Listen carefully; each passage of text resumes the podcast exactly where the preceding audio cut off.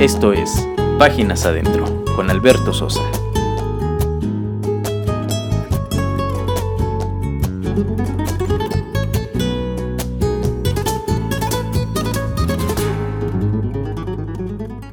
Hola, Dios te bendiga.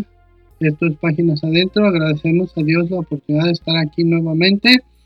Es una gran bendición este ministerio de Dun Radio. Gracias a Dios por el privilegio de ser parte de esta aventura de fe. Te recuerdo que todos los días, de lunes a viernes, a las 11 de la mañana, hay un programa eh, especial eh, conducido por personas eh, profesionales, entre comillas, profesionales para el Señor. Y yo te invito a que los escuches, son altamente recomendables. pasan a las 11 de la mañana y repiten a las 10, a las 9, 9 de la noche y si no tiene chance de oírlo en ese horario, bueno, el sábado eh, desde las 10 de la mañana se repiten cada uno de los programas. Así que te invitamos a que, a que nos oigas. El Señor tiene algo para ti. Bueno, hoy, hoy vamos a hablar eh, de las puertas de Jerusalén. En el libro de Nehemías nos narra la historia. Eh, una muralla que duró casi 100 años destruida el Señor permitió que con el liderazgo de Nehemías se reconstruyera en 52 días, fíjate, un tiempo récord. Y bueno, eh, es toda una historia muy grande, pero hoy vamos a hablar específicamente de las puertas, ya sabes, una muralla pues eh, debe tener puertas, ¿no? Y este muro o esta muralla tenía era de una longitud, se cree que de unos 2.600 metros. Entonces, imagínate, 2.600 metros eh, de largo y tenía eh, casi 3 metros de grosor y como 5 metros de alto. Entonces, imagínate todo el trabajo, toda la mano de obra que se requirió. Y bueno, eh, cuando hablamos sobre muros, sobre puertas, bueno, ya te decía, los muros deben tener puertas. Y bueno, el muro es para protección, para mantener fuera lo que no pertenece a la ciudad. Y bueno, las puertas sirven para dejar entrar lo que sirve y para sacar lo que no sirve. Entonces vamos a ir en orden, en el orden en que fueron restauradas las puertas y hay una especie de similitud en la vida del cristiano, cuando no conocemos al Señor, cuando vivimos como queremos, como bien nos parece, llega el Señor Jesucristo a nuestra vida, nos encuentra, nos restaura y hay un proceso gradual y ese proceso gradual está muy relacionado con la puerta de las ovejas. Yo espero que este tema o esta enseñanza o esta lección eh, deje algo en tu vida y vayas viendo cómo la vida del cristiano debe ir en aumento. Dicen proverbios que la senda del justo es como la luz de la aurora que va en aumento hasta que el día es perfecto. Y bueno, no somos perfectos aquí, pero un día el Señor nos va a llevar y seremos transformados y tenemos un, tendremos un cuerpo glorioso y podremos ver a Dios cara a cara. Entonces, en el capítulo 3 del libro de Nehemías, leemos que la primer puerta que fue reparada es la puerta de las ovejas. Y vemos aquí que dice que el, sumo sacerdote Eliasib, Eliasib significa Dios restaurará, y este señor era un sumo sacerdote, y dice que con sus hermanos edificaron las puertas de las ovejas, la puerta de las ovejas, él la santificó y edificó. Y bueno, la puerta de las ovejas es una puerta eh, que requirió de una obra sacerdotal, de una obra del cuerpo pastoral del pueblo. Eh, esta puerta, eh, la puerta de las ovejas, estaba colocada muy cerca del templo. Se cree que por esa puerta entraban los animales que iban a ser sacrificados eh, o iban a ser ofrecidos a Dios en sacrificio. Hay una teoría que dice que el Señor Jesucristo en el Domingo de Ramos entró por esa puerta. No, no hay eh, un factor que nos permita determinar exactamente eso. Es una teoría. Se cree que así fue. Y bueno, tiene sentido porque pues si por ahí entraban las ovejas a ser sacrificadas, y como el Señor Jesucristo fue el Cordero de Dios que quita el pecado del mundo, o es el Cordero de Dios que quita el pecado del mundo, pues existe esa, esa teoría. Bueno, eh, ¿por qué empezamos o por qué empezaron por la puerta de las ovejas? Bueno, la puerta de las ovejas porque sin ovejas pues no hay pastor y sin pastor no hay rebaño. El pastor pues es el que se encarga de, agrupar las ovejas y de cuidarlas y, llevarlas en, su rebaño, en su familia, la familia de las ovejas. Y también esto nos muestra que el Señor Jesucristo, ya lo dijimos, es el Cordero de Dios que quita el pecado del mundo. Y en Isaías dice que angustiado él y afligido, no abrió su boca, como cordero fue llevado al matadero, y como oveja delante de sus trasquiladores, mudeció y no abrió su boca. Eso lo puedes ver en Isaías 53, 7. También vemos el testimonio de Juan, eh, que dijo, Juan el Bautista, que dijo, he aquí el Cordero de Dios que quita el pecado del mundo. Eso lo puedes ver en Juan 1, 29. Y hay algo muy significativo aquí en esta puerta de las ovejas es que dice que no tenía cerraduras ni cerrojo. Quiere decir que en la puerta de las ovejas el Señor Jesucristo, nuestro pastor, eh, hace la invitación para que cualquiera que quiera venir a Él es bienvenido. No hay cerraduras, no hay cerrojos, no hay candados.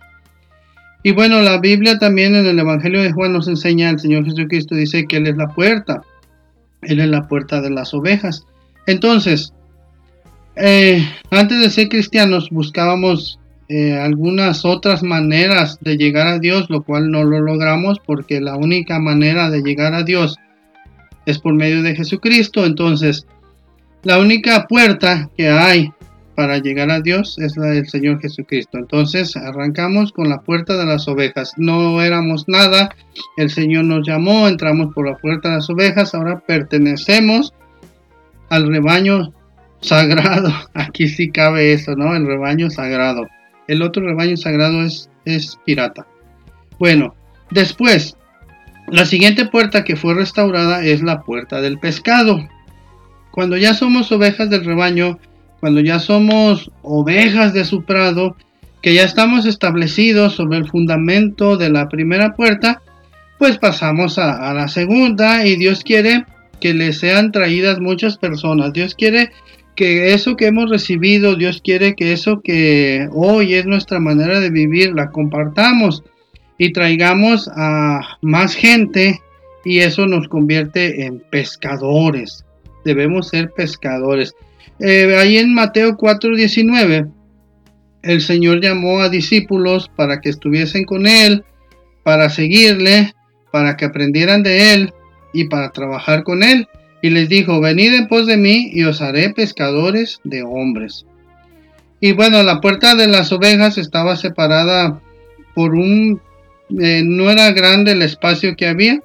Y dicen que cerca de esa puerta o, saliendo por esa puerta había un mercado de peces, una pescadería gigante, un, mercado del mar y era también eh, la puerta por la cual los pescadores salían para ir a sus labores. Entonces, ya somos cristianos, ya somos ovejas, ya somos del rebaño, ahora seamos pescadores. Y yo te pregunto, ¿somos pescadores de hombres? dímelo tú. Hay que guiar a otros a Cristo para que conozcan al Señor.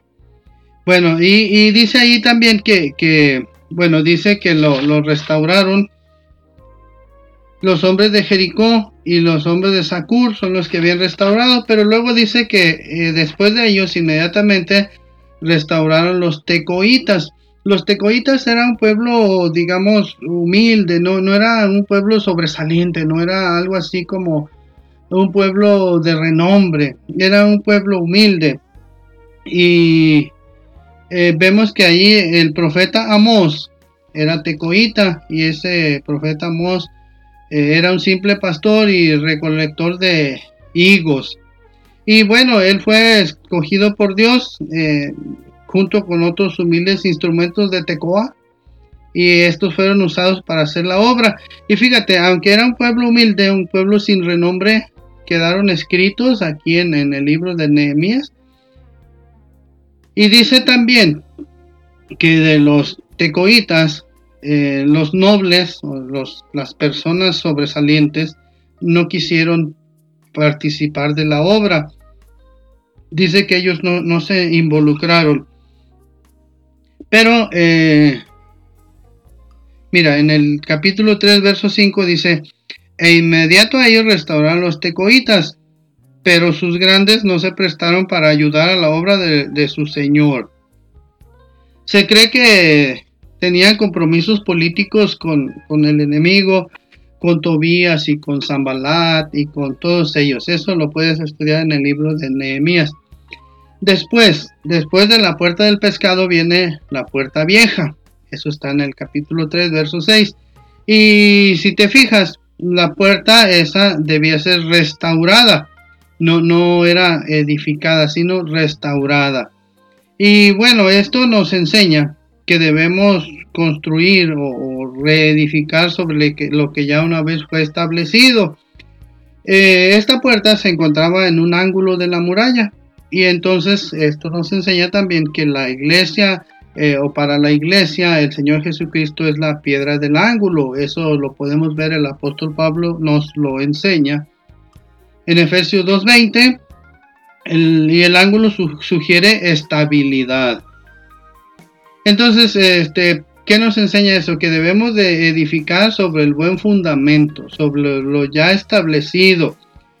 Eh, tenemos que volver a lo que Dios estableció. En Jeremías 6:16 nos invita a preguntarnos acerca de las sendas antiguas y del buen camino y una vez que lo encontremos caminar por él. Jeremías 6:16, te lo leo, dice, así dijo Jehová, paraos en los caminos y mirad, y preguntad por las sendas antiguas cuál sea el buen camino y andad por él, y hallaréis descanso para vuestra alma. Y hay un punto, y luego dice, mas dijeron, no andaremos. Y bueno, ya vemos que se metieron en un problema ahí. Si tú estudias el libro de Jeremías, vemos que por años y años y años el profeta Jeremías se encargó de decirle a la gente que se volviera a Dios, que retomaran el camino a Dios, que volvieran a las sendas antiguas y no hicieron caso y la paga del pecado es muerte y fueron llevados cautivos por 70 años a Babilonia. Pero bueno, esa es otra historia. También eh, el libro de Proverbios nos enseña que no traspasemos los linderos antiguos, que no traspasemos los límites que ya Dios estableció.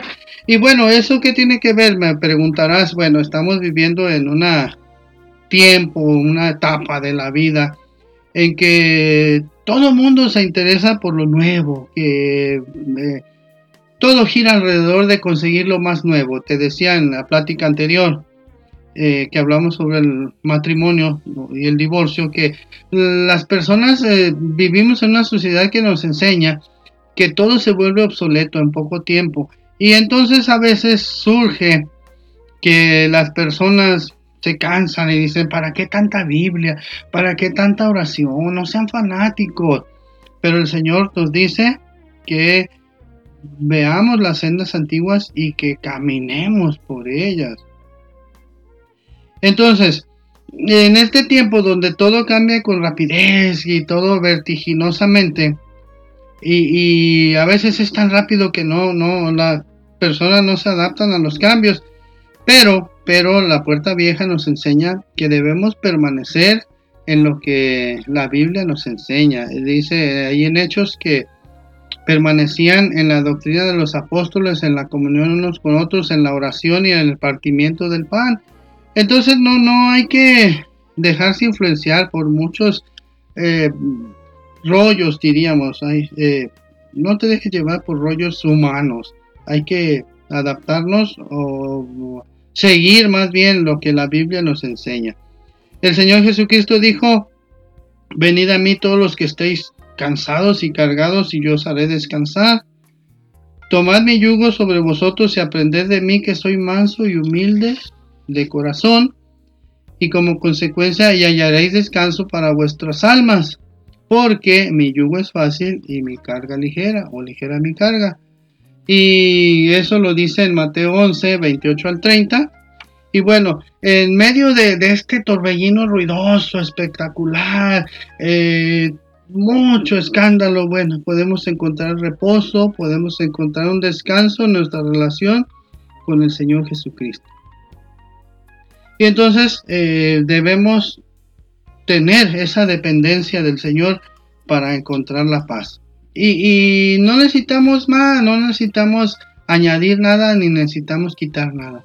Lo que ya está escrito, lo que ya está establecido, lo que la Biblia nos enseña, en eso vivamos. Dice por ahí el apóstol Pablo que si hay algo digno de, de ser digno de, de, buen nombre, pues dice eso, eso hacer.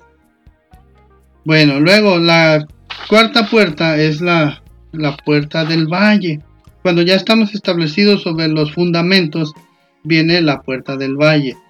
La puerta del valle eh, era una puerta que te conducía hacia las partes bajas. Ya sabes que Jerusalén eh, estaba en un lugar alto y para ya sabes el valle es un lugar plano es un lugar eh, donde no te puedes esconder es un lugar donde eh, la situación o tus circunstancias hacen que te vuelvas vulnerable. Y en el valle nos enseña que, dependemos de Dios. En el valle eh, a veces es necesario pasar por el valle, ya sabes, en el valle, pues este, un ejército por el valle estaba desprotegido porque desde lo alto les podían tirar flechas, les podían tirar piedras, les podían tirar eh, mucho, eh, sus enemigos podían atacarlos y no había cómo esconderse, eso es, en el valle no hay donde esconderse.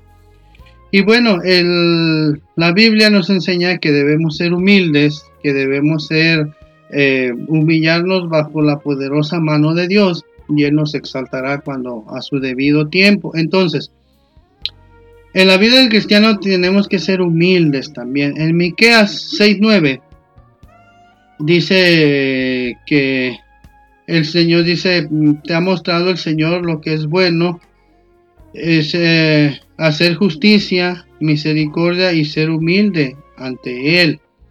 Y en Efesios 4, del 1 al 3, el apóstol Pablo insiste en que la actitud de humildad es necesaria para guardar la unidad del Espíritu.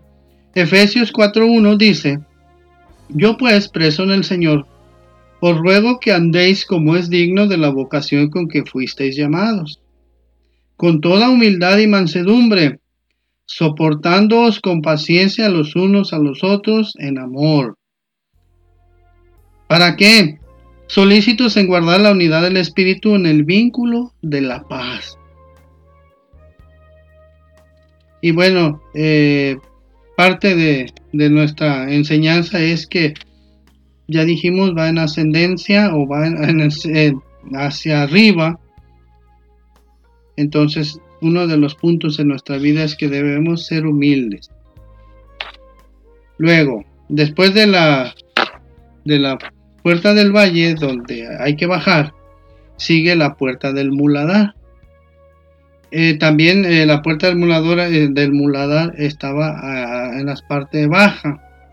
Y la puerta del muladar era precisamente por donde se sacaba toda la basura, donde se acumulaba la basura y ahí la, bueno, la sacaban por la puerta y trasponiendo la puerta era una especie de basurero eh, donde siempre estaba encendido para quemar los desechos. Y dicen que el Señor Jesucristo, eh, eh, cuando estaba enseñando aquello de que el fuego nunca se apaga y el gusano nunca muere, tenía en su mente ese, ese tiradero de basura que había en la puerta del muladar.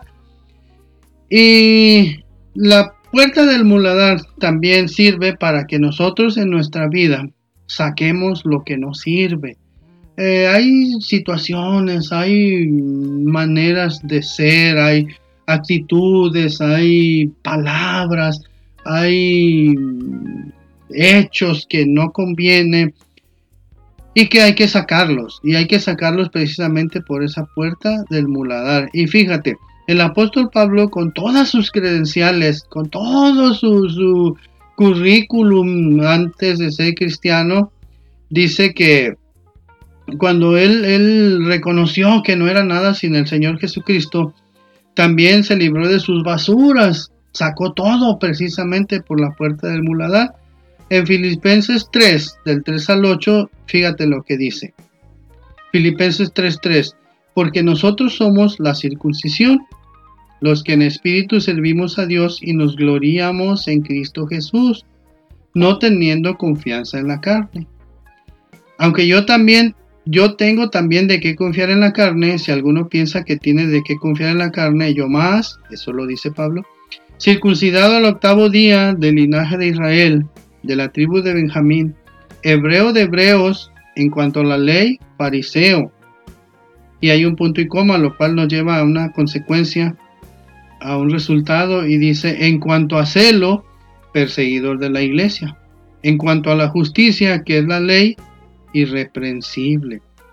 Y pero ve esto, pero cuantas cosas eran para mí ganancia las he estimado como pérdida por amor de Cristo. Y en el 8 dice, y ciertamente aún estimo todas las cosas como pérdida por la excelencia del conocimiento de Cristo Jesús, mi Señor, por amor del cual lo he perdido todo y lo tengo por basura para ganar a Cristo Circula por ahí un meme que dice que todo lo que Pablo consideraba por basura, hay algunas personas que hoy lo, utilizan como currículum. Y bueno, eso te lo dejo para que lo reflexiones. Eh, y bueno, todos sus prejuicios religiosos, todo su sistema de religión del hombre, toda su fama, toda su ascendencia de la cual estaba orgulloso, tenía que salir por la puerta del muladar. Y esa es la lección que aprendió cuando el Señor le dijo, Saulo, Saulo, ¿por qué me persigues? Dura cosa te es dar cosas contra el aguijón. Y bueno, eh, también en nuestra vida entonces, ya que vamos eh, en sentido ascendente, debemos sacar lo que nos sirve, debemos desechar lo que nos eh, separe de Dios, lo que nos pueda servir de estorbo hay que sacarlo. Y bueno, inmediatamente después de la puerta del muladar sigue la puerta de la fuente.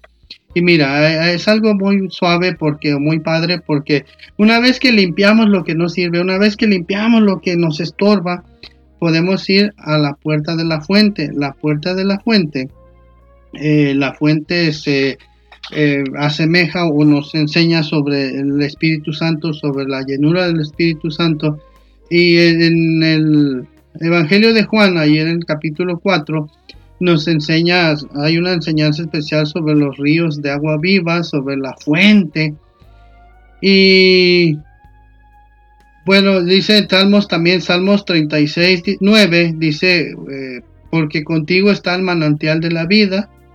Y en Jeremías 2.13 dice que el Señor Dios de los ejércitos es la fuente de agua viva.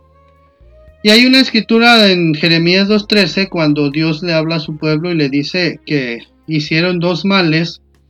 Dice, porque han, dos males ha hecho mi pueblo, me dejaron a mí fuente de agua viva y cavaron para sí cisternas, cisternas rotas que no retienen agua. Y entonces la, la fuente, el Espíritu Santo, el Señor Jesucristo dice que es que cuando lo aceptamos a Él, cuando nos volvemos a Él, cuando le alabamos en espíritu y en verdad, eh, Él nos va a dar fuentes o nos va a dar agua suficiente para que nosotros salten ríos de agua viva.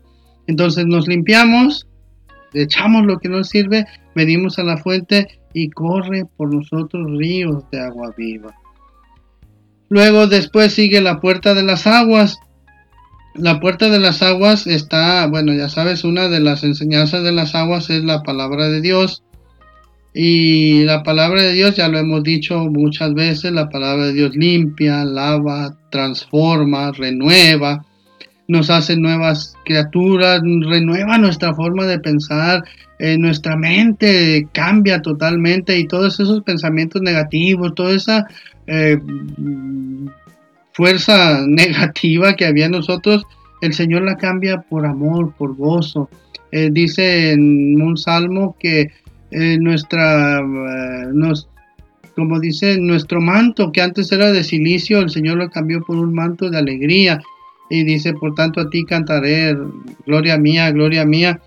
Y, eh, pero para, para que la Biblia nos, o la palabra de Dios nos limpie, pues debemos someternos a ella, ¿verdad? Debemos someternos a la autoridad de la palabra de Dios. Eh, la palabra de Dios, la Biblia, es nuestra, nuestro manual del fabricante. ¿Quieres saber cómo tratar a tu vecino? Allí dice. ¿Quieres saber cómo tratar a tu esposa? Allí dice. A tus hijos, a tu patrón, a las autoridades, allí dice. Y una muestra de que, de que el agua limpia o la palabra se asemeja a, la, a el agua que limpia eh, eh, cuando el Señor Jesucristo en el aposento alto, en Juan 5, 15, verso 3, dice que, eh, bueno, cuando les iba a lavar los pies, este, ya ves que Pedro dijo, no, Señor, ¿cómo crees? A mí no vas a lavar los pies. Y el Señor le dice, no, es que mira, si no te lavo los pies, no tendrás parte conmigo. Y Pedro le dice, está bien, Señor, pues entonces lávame todo. Y el Señor Jesucristo, no, solamente los pies y les dice, vosotros ya estáis limpios por la palabra que os he hablado. Entonces, cuando tú sientas que estás sucio, cuando sientas que algo hay allí que, que te estorba, que es una especie de manto de, suciedad, ven a la palabra, estudia la palabra, eh, déjate gobernar por la autoridad de la palabra y verás que tu vida va a cambiar. Entonces, la puerta de las aguas es un símbolo de la palabra de Dios y nosotros somos purificados por el agua de esa palabra. Y entonces, eh, también otra de los asuntos es que de esa palabra que hemos aprendido hay que llevarla a los perdidos, hay que llevarla a los que necesitan una palabra de aliento, a los que necesitan urgentemente un Salvador como lo necesitamos tú y yo bueno, gracias a Dios ya lo tenemos, pero, pero hubo un tiempo en que nos sentíamos perdidos, sin esperanza, sin rumbo, sin brújula, perdidos completamente. Viene el Señor, nos restaura y ahora nos dice, ve y comparte las buenas nuevas. Y vemos ahí también en el, libro de Nehemías, también dice que, que el escriba Esdras leyó la ley de Dios, la leyó precisamente en la puerta de las aguas y se generó, se suscitó un gran avivamiento. Yo te invito a que estudies el libro de Nehemías con mucho detenimiento. Eh, si después te interesa eh, todo un estudio de todo el libro de Nehemías, escríbele a mi productor y nos ponemos de acuerdo y te lo proporcionamos, que para eso estamos. Luego, la puerta número 8 es la puerta de los caballos. Cuando ya hemos recibido todos los recursos de Dios, este, ya, ya somos eh, ovejas, ya somos pescadores, ya eh, fuimos eh, fundados, ya estamos fundados sobre el cimiento de, de, la doctrina de Dios y todo eso. Bueno, llega un punto en el que estamos listos para la batalla. ¿Y cuál es la batalla? Pues ir y predicar el Evangelio. Ir y arrebatar esos utensilios que fueron creados para la obra de Dios y que andan por ahí siendo usados en, eh, para usos deshonrosos, siendo utilizados para usos deshonrosos, debemos rescatarlos y traerlos al templo. Eso ya lo vimos en otra, en otra conversa unidireccional de páginas adentro. Y bueno, también el caballo nos enseña que, que toda esa fuerza, toda esa potencia del caballo eh, tiene que ser manejada, tiene que ser canalizada correctamente para usarse para el bien. Entonces, otra de las enseñanzas de la puerta de los caballos es que debemos tener dominio propio. Y si tú te fijas ahí en, el fruto del espíritu, dice que, que uno de los frutos o una de las partes del fruto es el dominio propio. Luego sigue la puerta oriental. La puerta oriental evoca la venida del Señor.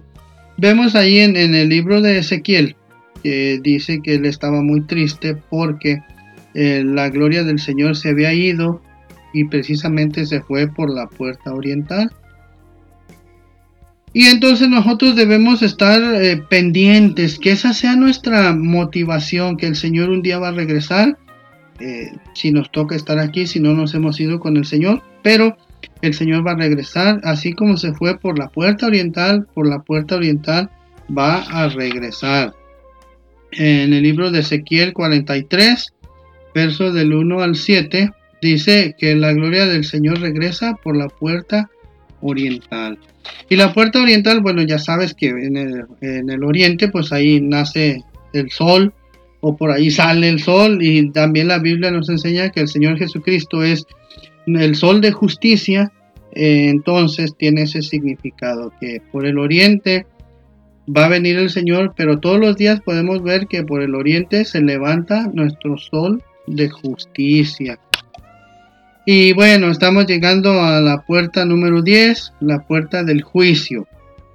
Para todos los cristianos, eh, dice el, apóstol Pablo que todos compareceremos ante el tribunal de Cristo. Esto lo dice en Romanos 14:10. Dice, pero tú, ¿por qué juzgas a tu hermano? O tú también, ¿por qué menosprecias a tu hermano? Porque todos compareceremos ante el tribunal de Cristo. Y bueno, para los cristianos, ¿eh? no estamos hablando de, un tribunal de, condenación y de perdición o de vida eterna. ¿eh? Ya el Señor Jesús ya nos compró, ya nos salvó, ya somos ovejas de su prado, ya somos llamados hijos de Dios, pero sí va a haber una especie de recompensa, una especie de, de ¿qué diríamos? galardón. Y bueno, este, para algunos va a haber galardón de no sé, de 10 gramos y para otro va a haber galardón de, kilos o de toneladas. Entonces, dice aquí que todos compareceremos ante el tribunal de Cristo. Y en 2 de Corintios 5:10 dice, porque es necesario que todos nosotros comparezcamos ante el tribunal de Cristo, para que cada uno reciba según lo que haya hecho mientras estaba en el cuerpo, sea bueno o sea malo. Y aclarando algo aquí, ¿eh? no, dice, ¿por qué juzgas a tu hermano? Eh, no quiere decir que no podemos juzgar, ¿eh? aquí está hablando de que no lo juzgues con mal juicio. A veces ponemos el dedo y señalamos y nosotros mismos caemos en el error que estamos señalando, a eso se refiere, pero esa es otra enseñanza. Y entonces, el apóstol Pablo vivía de acuerdo a esa Ah, premisa de que un día iba a tener que estar delante del Señor y, un día el Señor le iba a dar la corona, la corona que se había ganado. Ya ves que Pablo vivía mucho ahí, sabía mucho de, las cuestiones de los romanos y, y, la corona de laurel y, todos esos asuntos. Y entonces eh, por ahí el apóstol Pablo dice que cuando ya estaba a punto de, de que el Señor se lo llevara, dice que el Señor me dará eh, la corona y, qué bonito es que nosotros vivamos eh, con esa, eh, ¿cómo diríamos? Con esa meta en mente, que un día vamos a estar con el Señor. Y sí, a veces es difícil ser cristiano, pero te digo algo que ya te he dicho antes. Mi primer pastor hace 40 años nos decía que sí, no es fácil ser cristiano, pero es más fácil que ser heroinómano y cocainómano y, y de cualquier otra, otra situación y hay recompensa. Porque para el cocainómano que no se arrepiente, para el heroinómano que no se arrepiente, pues la paga del pecado es muerte. Pero, pero si, si se arrepiente y viene al Señor, bueno, ya, ya el Señor lo perdona, lo limpia y ya es otro asunto. Y mira, entonces, todo este capítulo de, de la puerta, las puertas de Jerusalén, llegamos a la puerta del juicio, la puerta número 10, y regresa, termina, termina en la puerta de las ovejas. Terminamos donde empezamos, justamente donde empezamos. ¿Y eso que nos muestra? Bueno, la Biblia nos enseña que el Señor Jesucristo es el alfa y la omega, el principio y el fin. Y todo regresa a que, por más eh, educados, así entre comillas, por más educados que estemos en la cultura del cristianismo, por eh, bien portados y todo lo que queramos decir, siempre tenemos que regresar al pastor de las ovejas, el Señor que es nuestro pastor y en el cual nada nos faltará. Y recuerda esto, eh, la puerta de las ovejas no tiene cerraduras, no tiene candados, porque cualquiera es invitado a, entrar por esa puerta, cualquiera es invitado, o más bien todos son invitados.